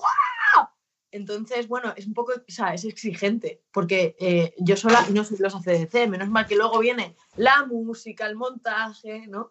Porque uno va allí dándolo todo y luego te ves en el plano así, en la toma, en crudo, en el combo y dices, oye, bueno, lo he intentado, ¿no? Pero esto es como lo de los disparos, ¿sabes? Que de repente cuando tú lo ves funciona, pero cuando lo estás haciendo, de repente, claro, yo que he sido rehén y secretaria de la Casa de la Moneda y Timbre y ahora de repente tengo un arma, yo recuerdo ese primer momento en que tuve que coger el arma, yo estaba esperando para entrar y de repente hay un momento de silencio, tal, piden silencio para rodar, lógicamente, y yo oigo ¡Ah! Así como una cosa como un grito desgarrado, pero rarísimo, y yo decía, ¿qué está pasando? ¿Pero qué hay? Y ya me asomé un poquito y claro, te dan un arma y tú, tú juegas, o sea, al final es jugar con la imaginación y, darle alegría, pero allí ni salen disparos de nada, ni suena absolutamente nada, hay un silencio sepulcral y tú gritando como si fueses, no sé, Braveheart, o por lo menos. Pues vamos a seguir hablando, hablando de disparos porque otra de las cosas que tiene la casa de papel es los tremendos contrastes. Vamos a comparar el comienzo de la cuarta temporada, que los espectadores se pueden imaginar, es con esa, con esa Nairobi que le acaban de desterrajar un pedazo de tiro, y el de la tercera, que era también una de las escenas iniciales, eran Nairobi y Helsinki, Alba y Darko Peric, vestidos, eh, no sé cómo describirlo, Mm, lanzándose al mar desde, eh, con un vehículo desde, desde, un muelle. Esos contrastes, Alba, me, encanta, me encantaría que me contaras el rodaje de esa escena que pertenece a la, a la, tercera temporada, pero yo cuando la vi dije, es que yo nunca he visto esto en una serie española. Por, sobre todo porque no hacía falta, pero mola. El tirarnos en el... Bueno, y, y esos looks, y tú cuando te viste vestida de aquella manera dices, pero ¿de dónde viene mi personaje ahora? Mira, lo mejor no era verme a mí vestida de esa manera, lo mejor era ver a los dobles tailandeses vestidos igual que nosotros. Y era como, eh, era Helsinki, Nairobi, tailandeses, o sea, muy fuerte.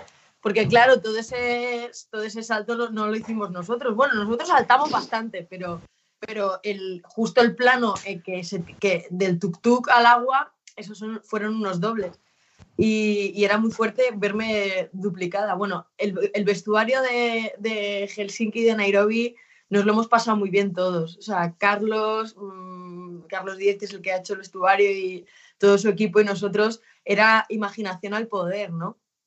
Porque además en esas, en esas escenas, en una de las que más se nota que en la, en la cuarta parte, en la cuarta temporada se ve muchísimo, que, que hay mucho de cómic en la casa de papel, de TV o de dibujos animados, que los personajes lo que decíamos antes de ese exceso se tiene que notar también en sus caras, en cómo van vestidos, tienen que ser súper, súper reconocibles. ¿Esto es así desde la primera temporada? ¿Tú que has pasado por todas las fases de personaje, Esther? ¿O has notado cómo poco a poco os teníais que convertir en el personaje que vosotras mismas podríais ver en los episodios? Bueno, es curioso porque yo desde el punto de vista, porque esta serie al final son como tres series diferentes. Está el, universo de los rehenes, el universo de la banda y el universo de los policías. Que yo digo, desde luego, si hubiese más temporadas, creo que debería saltar a la carpa para ya haber pasado por todas.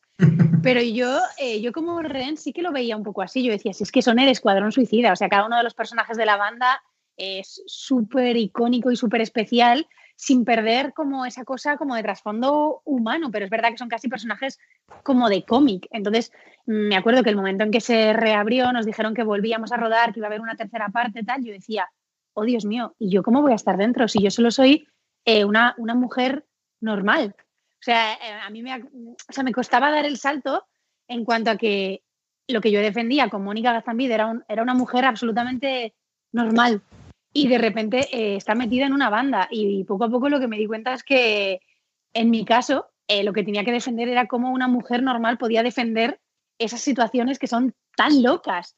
Pero sí que es verdad que hay, hay un poco de, bueno, hay un poco de cómic y hay un poco de referencias cinematográficas eh, súper locas que se, que se dejan ver y que es verdad que van sumando exceso, como nos decías al principio.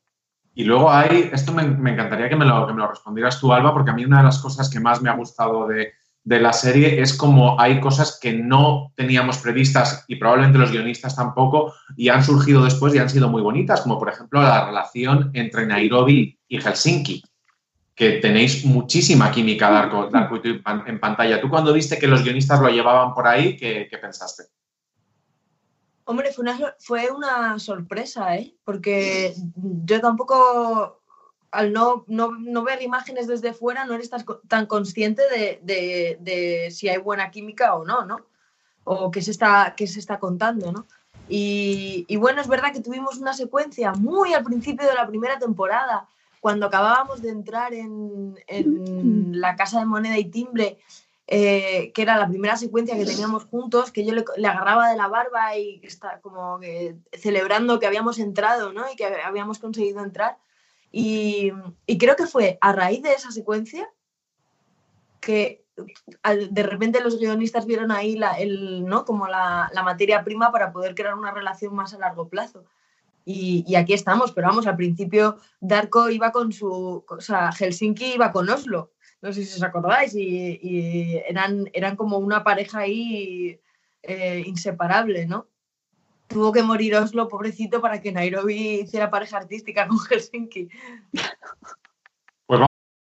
From sponsoring cultural events to partnering on community projects, creating youth programs to supporting first responders, at MidAmerican Energy, caring about our community goes beyond keeping the lights on. It's about being obsessively relentlessly at your service. Learn more at midamericanenergy.com slash social. This holiday, whether you're making a Baker's Simple Truth turkey for 40 or a Murray's Baked Brie for 2, Baker's has fast, fresh delivery and free pickup, so you can make holiday meals that bring you all together to create memories that last. Baker's, fresh for everyone. Free pickup on orders of $35 or more. Restrictions may apply. Choose from a great selection of digital coupons and use them up to five times in one transaction. Check our app for details. Baker's, fresh for everyone. Vamos a seguir hablando, hablando de personajes, porque una cosa muy curiosa sobre los personajes es una, algo que respondió Álvaro Morte cuando nuestro compañero Álvaro Nieva le hizo una pregunta en el último, en el último Yanket, lo que llamamos Yanket los periodistas, esa ronda de entrevistas promocionales La Casa de Papel. Vamos a escucharle y seguimos con vosotras.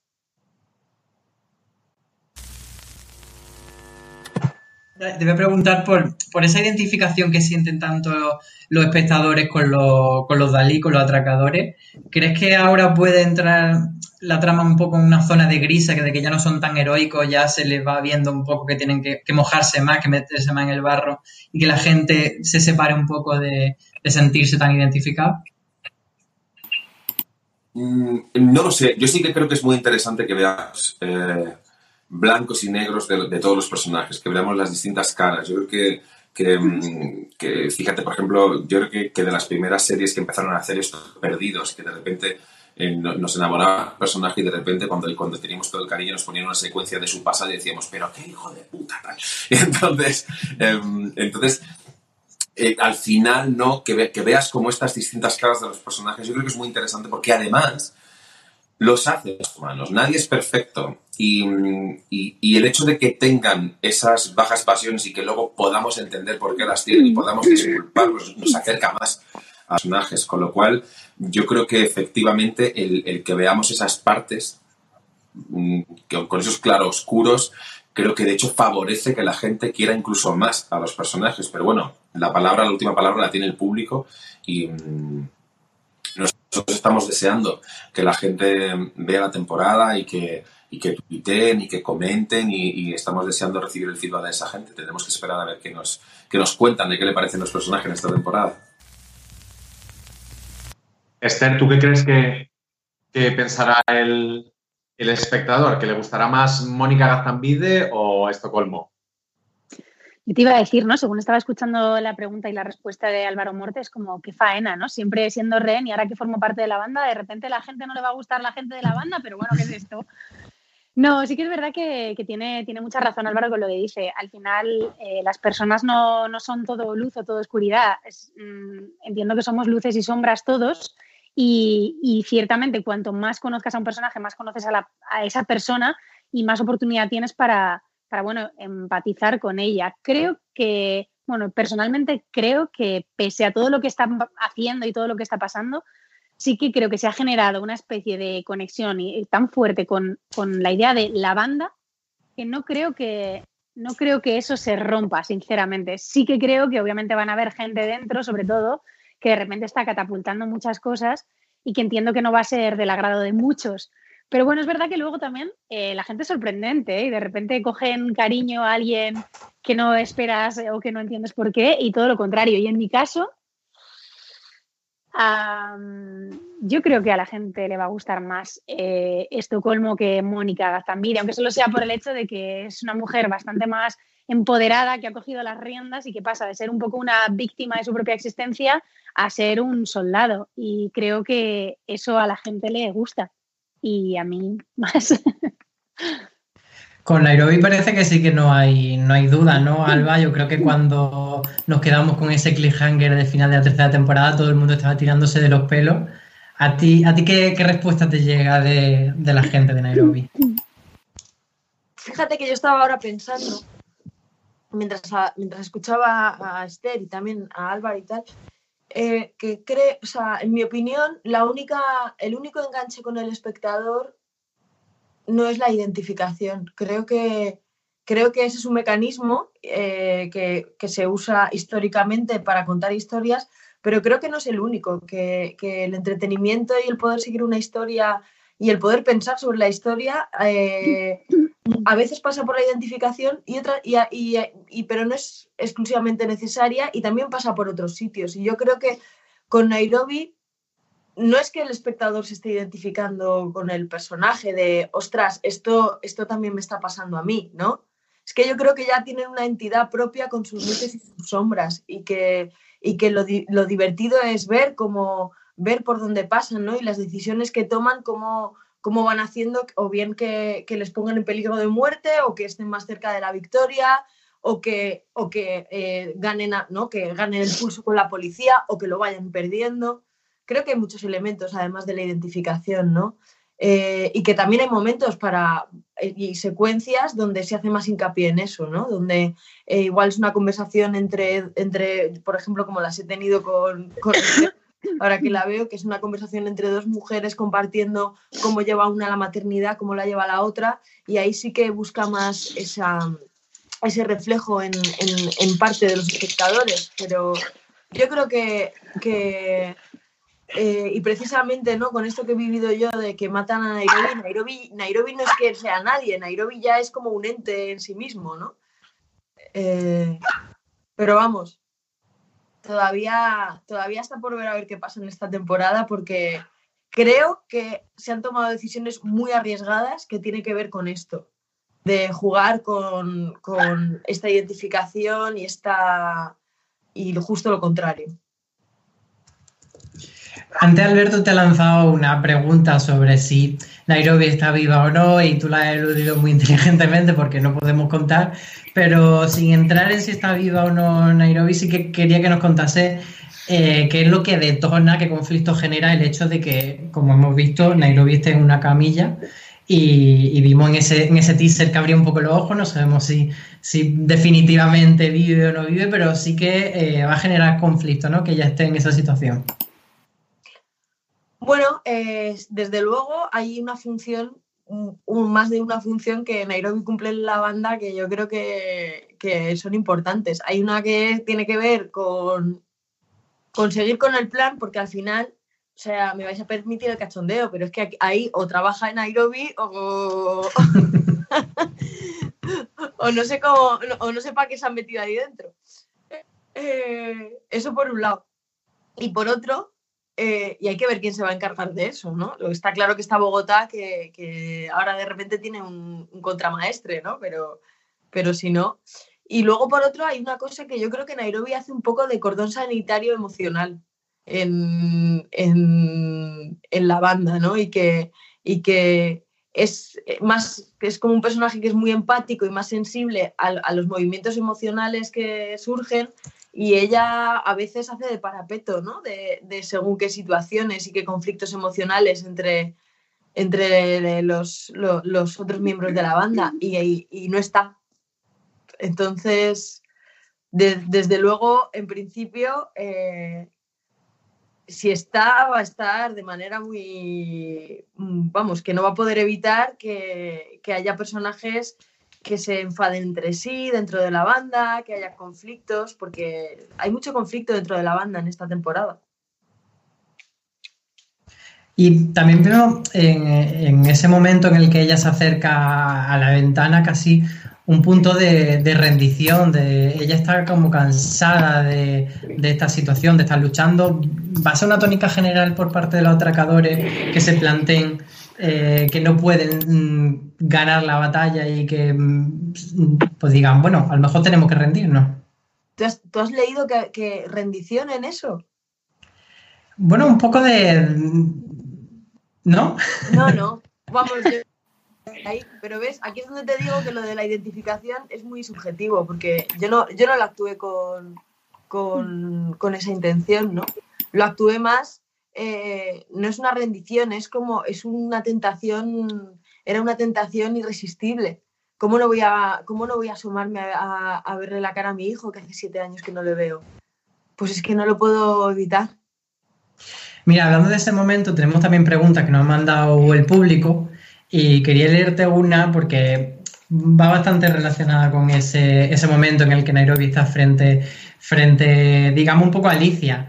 Nos dice, además, la, persona que nos lo manda se llama Rizos, así que te puedo hacer una idea de, de, que es fan. Dice, Alicia es la culpable de que disparen a Nairobi y para los fans de Vis eso tiene mucho significado. ¿Veremos algún encuentro entre Alba y Najwa en la Casa de Papel? Es que es curioso, alguien se dio cuenta también de que eh, eh siempre intenta matarme en la tercera temporada de las cosas. es como que llega un momento que si estamos hablando de una serie ya no se sostiene y esa tensión y alguien tiene que matar a alguien. Pues ojalá, eh, yo, bueno, la verdad es que la verdad es que creo que esta temporada eh, el personaje de Alicia está muy ocupada con otros con otras cosas, ¿no? Eh, creo que está, nos ha tocado esta vez en, la casa de papel vivir en, mundos separados aunque nos hemos desquitado el vis a lo más grande, ¿eh? quiero decir que... Pero sí. Esther, estamos viendo que hay un, nuevo miembro aquí en la videollamada. No sé si le has puesto nombre de, un topónimo de una ciudad a tu eh, no, de momento intento mantenerlos un poquito separados del mundo de la casa de papel. De momento no tienen nombres de ciudades, pero ella ha decidido que quiere estar en la entrevista y se ha venido aquí, no tiene casa. Bueno. ¿Cómo se llama? Petra. Es, la enana. El grande, creedme que es mejor que no, que no entre. ¡Ay! Vete, gordita. Este nos hablaba Alba de un poco de, toda la implicación emocionales de los personajes y mm, hablando de tu, de tu personaje, bueno, has pasado de la luna de miel encerrado a la fase de divorcio con Denver. Cuéntanos un poco en qué punto estáis ahora. Madre mía, la verdad es que, es que aquí todo, o sea, esto es como un gran hermano, ¿no? Como, es esto, lo de que todo se intensifica o se magnifica o algo de eso. Porque en realidad va todo muy, muy deprisa, porque mi personaje entra, eh, bueno, enamorado.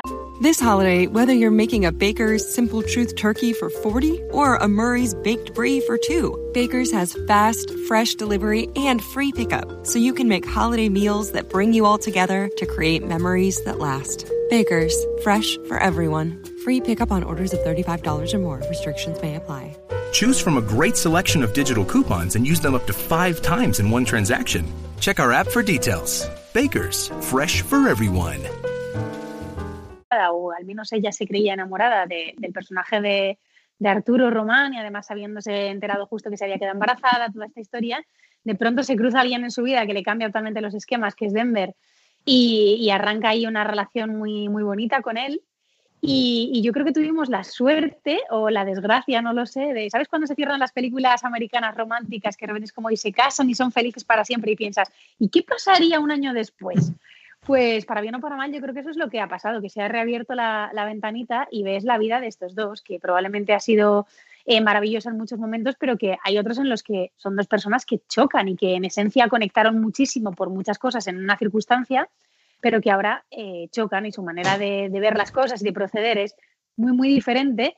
Entonces, claro, me imagino que sometidos a la presión de estar ahí encerrados en el Banco de España, encima, ahora que de repente el profesor parece que está perdiendo control desde fuera, que desde dentro está Gandía, que es como que la banda está totalmente como, no sé, en, proceso de claustrofobia, mm, de repente creo que van a actuar de maneras muy distintas. Supongo que ambos, probablemente por miedo, pero, pero en el caso de ella creo que tiene bastante claro que, que su deseo y su objetivo ahí es es, salir. O sea, hemos entrado para lo que hemos entrado, ya está arriba, ahora hay que salir de aquí, hay que salir eh, vivos y lo antes posible. Entonces, sí, eh, hombre, no, no, voy a hablar yo de divorcios, pero, pero vamos, sí que va a haber, va a haber muchos encontronazos. Eh, me encanta que... Me encanta, Esther, que precisamente en esta situación estés hablando de hay que salir vivos lo antes posible y lo mejor que podamos de esta situación. Así que yo te voy a preguntar si tú crees que la relación entre, entre Estocolmo y Denver puede funcionar muy bien como tutorial de cómo vivir esta cuarentena y este confinamiento en pareja. Eh, yo creo que de esta cuarentena y este confinamiento eh, van a salir muchos divorcios y, luego probablemente haya una especie de baby boom, porque es que son muchas horas. la gente se aburre mucho y te da tiempo pues, a hacer prácticamente todo. Y yo creo que hay gente que de repente está redescubriéndose y redescubriendo a los que tiene cerca, muy cerca. Lo que sí que va a pasar, yo creo, Alba, es que si ya las series la gente las está consumiendo como todas del tirón, lo de la casa de papel este fin de semana puede ser una auténtica locura, ¿no? Pues sí, bueno, ya lo fue, ¿eh? ya lo fue, ya lo fue la temporada anterior y claro, o sea, era increíble porque ¿cuántos capítulos eran? Ocho, ¿no? Ocho. Ocho. Eh, pues una temporada de ocho capítulos de 50 minutos cada uno o una hora y había gente que en seis horas ya los había visto todos y decías tú, pero ¿cómo, pero ¿cómo puede? No me salen las cuentas. Hasta que ya nos enteramos que es que la gente le va dando al más 10, más 10, más 10 y se las ve así. Que yo invitaría a que no hicieran eso, por favor. Porque Perdona, espera, espera. ¿Cómo que le van dando al más 10? ¿Lo van pasando rápido? Claro. claro, claro, por eso las ven tan rápido. Ah, no, pero por favor que no hagan eso, pero eso es, eso es una, o sea, con el tiempo que hemos tardado en hacerla, por favor que, se, lo, que se distribuyan, que se vean un par de capítulos al día o algo así. Pues eso, eso es lo que yo me gustaría invitarles a eso y, bueno, yo creo que está claro que, eh, a ver, eh, a esta serie tampoco le hace mucha falta, ojalá estuviese todo el mundo en la calle y, y pudiendo, ¿no?, a moverse libremente y y esta serie, pues mira, si la tuviese que ver menos gente por eso, a mí no me importaría. Pero, pero bueno, eh, son las circunstancias que son, ¿no? Y yo creo que todo el mundo agradece tener un poco de novedad, de entretenimiento. Y, seguramente la va a ver mucha gente y va a haber mucho tema de conversación, porque eh, no, mucha gente que está aburrida en casa seguramente le apetezca comentar la jugada. Y de repente también es como esa cosa de poder apagar por un momento la, cabeza, que ahora mismo la tenemos todos puesto en, esta locura que estamos viviendo, y poder decir, mira, la voy a apagar un ratito y me voy a entregar a, ver qué le pasa a esta gente. No sé, por un lado me parece casi como un alivio. De todas maneras, no creo que sea ningún manual de nada, ¿eh? la casa de papel. pero vamos, de nada, ni siquiera de cómo hacer un atraco porque nos sale fatal siempre.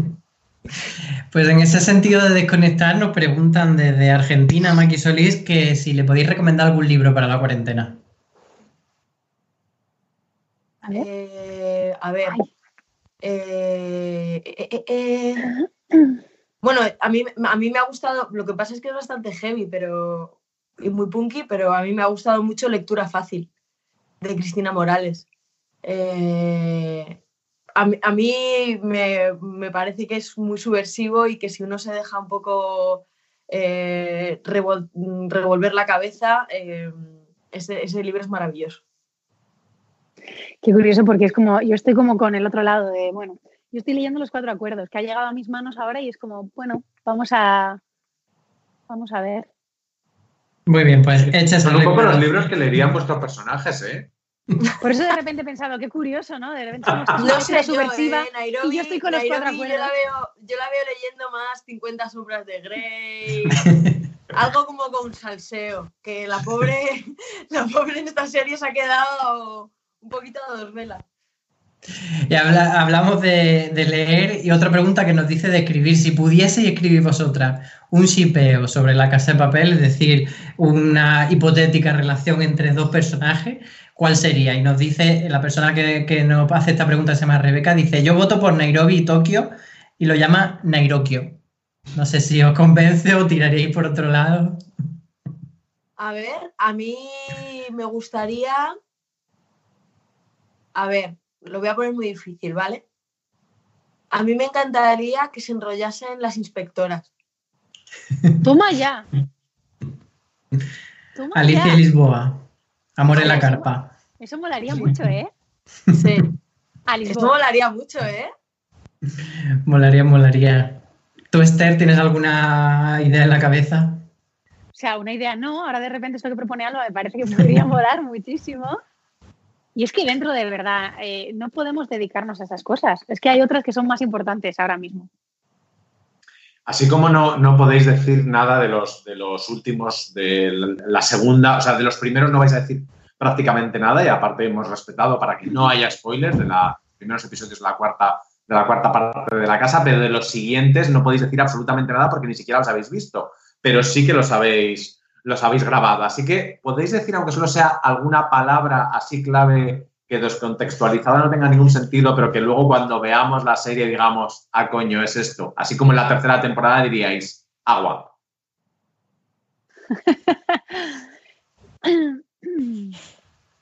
Mm, ¿Qué decimos? Eh, a mí me viene a la cabeza como un poco la palabra eh, desilusión, pero creo que tiene mucho que ver con mi personaje también. Claro. Es que es, es muy difícil tener una concepción del todo en esta serie, porque ya te digo que es tan intenso que cada una lo ve desde su personaje. Cada cual está viviendo su propio tormento. Yo, yo no sé, diría algo así como eh, algo que tiene que ver con, lo- con, con, con el mito. Y ahora, antes de, de irnos, porque nos queda muy poquito tiempo, una pregunta que esta, lo siento, pero esta es pregunta mía personal hacia vosotras, como actrices y como espectadoras de vuestra propia serie. ¿Qué coño hacemos con Arturito? Uf, no os queda nada, no os queda nada de Arturito. Ya te O sea, digo. yo solo os digo que yo eh, mm, mm, o sea, me- no he podido ver sus secuencias porque es que me daba, me daba, me daba tanta rabia que, lo- que más 10, más 10, más 10. No, por favor, no hagamos más 10, no hagamos más 10 ni siquiera Arturito. No, yo la verdad es que soy- o sea, ya he pasado de, de- de la rabia que me producía a, a- de verdad me genera mucha admiración. Es increíble lo que hace Enrique Arce con un personaje tan absolutamente deleznable, porque es verdad que a veces es como una cosa tan peripatética que, que es cómico. A mí me parece ya casi divertido y, y lo que pasa es que es verdad que entra bastante para reventar, eh, en mi caso, la relación de Estocolmo y Denver un- una y otra vez y entra para generar problemas el tío. La verdad es que no, no hace otra cosa. Ahora, lo que sí digo es que yo creo que eh, eh, le va a quitar, o sea, mm, Gandía y Arturito están ahí en una dura competencia esta temporada porque a quién, a quién odias más. Porque Gandhi es un personaje que hemos visto un poquito en la tercera temporada y, y da la sensación de que va a crecer mucho en esta cuarta, es lo mismo que Marsella, que Bogotá. Contadnos por ahí un poquito hacia, hacia quién le tenemos que tener el ojo puesto. Yo creo que no- a Gandía ahí no es ningún secreto, ¿no? Porque algo se ha visto ya en el tráiler. Sí, creo que, que Gandía va a hacer cosas que, que introducen, bueno, incluso casi un nuevo género en la serie, porque de repente va a haber momentos que son casi terror. Y, y aparte va a hacer algo que no había pasado hasta ahora, que es un poco atacarnos desde dentro. Entonces, bueno, es muy importante y, y mo- y mola mucho lo que hace. Entonces, creo que, creo que va a ser interesante poner ahí el ojo.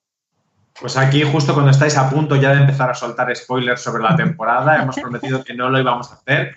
Invitamos a todos los espectadores de Fuera de Series Live, este primer Fuera de Series Live virtual tan raro y a la vez tan maravilloso, con los creadores y dos de las estrellas de la Casa de Papel. Os invitamos a que veáis la cuarta parte de la serie que se empezará a emitir, estará disponible en Netflix a partir de mañana, viernes 3 de abril del 2020, un día, una, un mes, un año que todos recordaremos Muchas gracias, Esther. Muchas gracias, Alba. Gracias también a Alex y a Jesús, creadores de la Casa de Papel. Gracias a Marina Such, que está con nosotros en la primera parte del programa. Gracias, Álvaro, por las preguntas tanto tuyas como del público.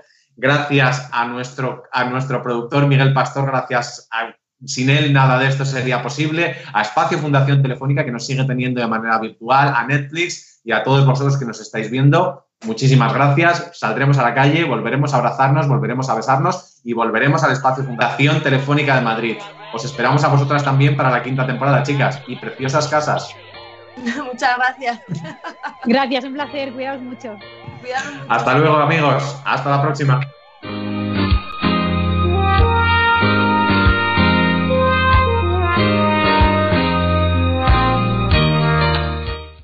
This holiday, whether you're making a Baker's Simple Truth turkey for 40 or a Murray's Baked Brie for 2, Baker's has fast, fresh delivery and free pickup, so you can make holiday meals that bring you all together to create memories that last. Baker's, fresh for everyone. Free pickup on orders of $35 or more. Restrictions may apply. Choose from a great selection of digital coupons and use them up to five times in one transaction. Check our app for details. Baker's, fresh for everyone.